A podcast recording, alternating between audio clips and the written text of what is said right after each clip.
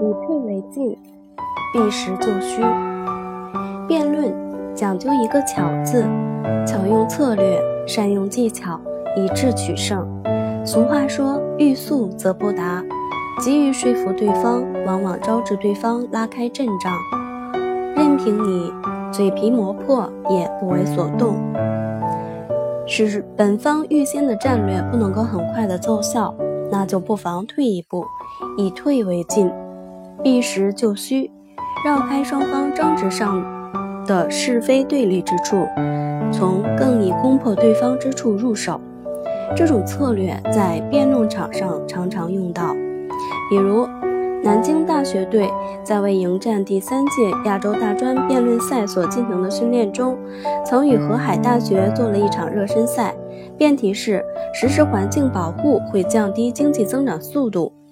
持正方立场者在辩论中很容易被对方逼到不要搞环境保护的困境中去，从而失去评委和观众的支持与同情。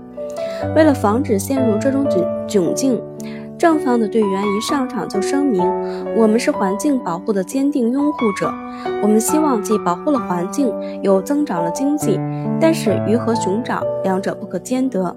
为了人类的生存和发展，为了子孙后代的幸福，我们主张宁可适当降低经济增长速度，也要保护好环境。环境要不要保护？正方若从这一点上着手，显然违背常理。”其观点就根本站不住脚。既然已成定论的问题，就加以肯定。这个辩题对反方并不容易，他们要阐明实施环境保护不会降低经济增长速度，这同人们的感情直观相违背，搞不好会有强词夺理之嫌。反方巧妙地采用了将欲取之，必先予之的策略，指出从现象上来看，太阳绕地球转；从本质上来看，地球绕太阳转。从局部上看，大地是平面；从总体上看，大地是球面。同样，从现象、局部、暂时上看，实施环境保护似乎会降低经济增长速度。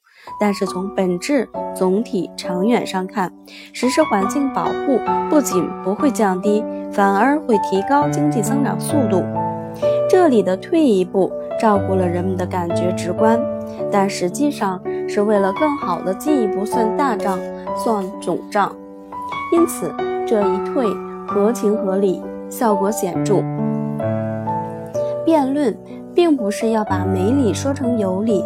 它是一种集知识、思辨、技巧于一体的、带有对抗色彩的智能性活动。因此，对于那些约定俗成、人所共知的常识、认识、立场、观点，要勇敢地加以肯定。对真理的肯定，绝不会在对手面前稍逊一筹。相反，这会使你的立论更加有理有据，无可挑剔。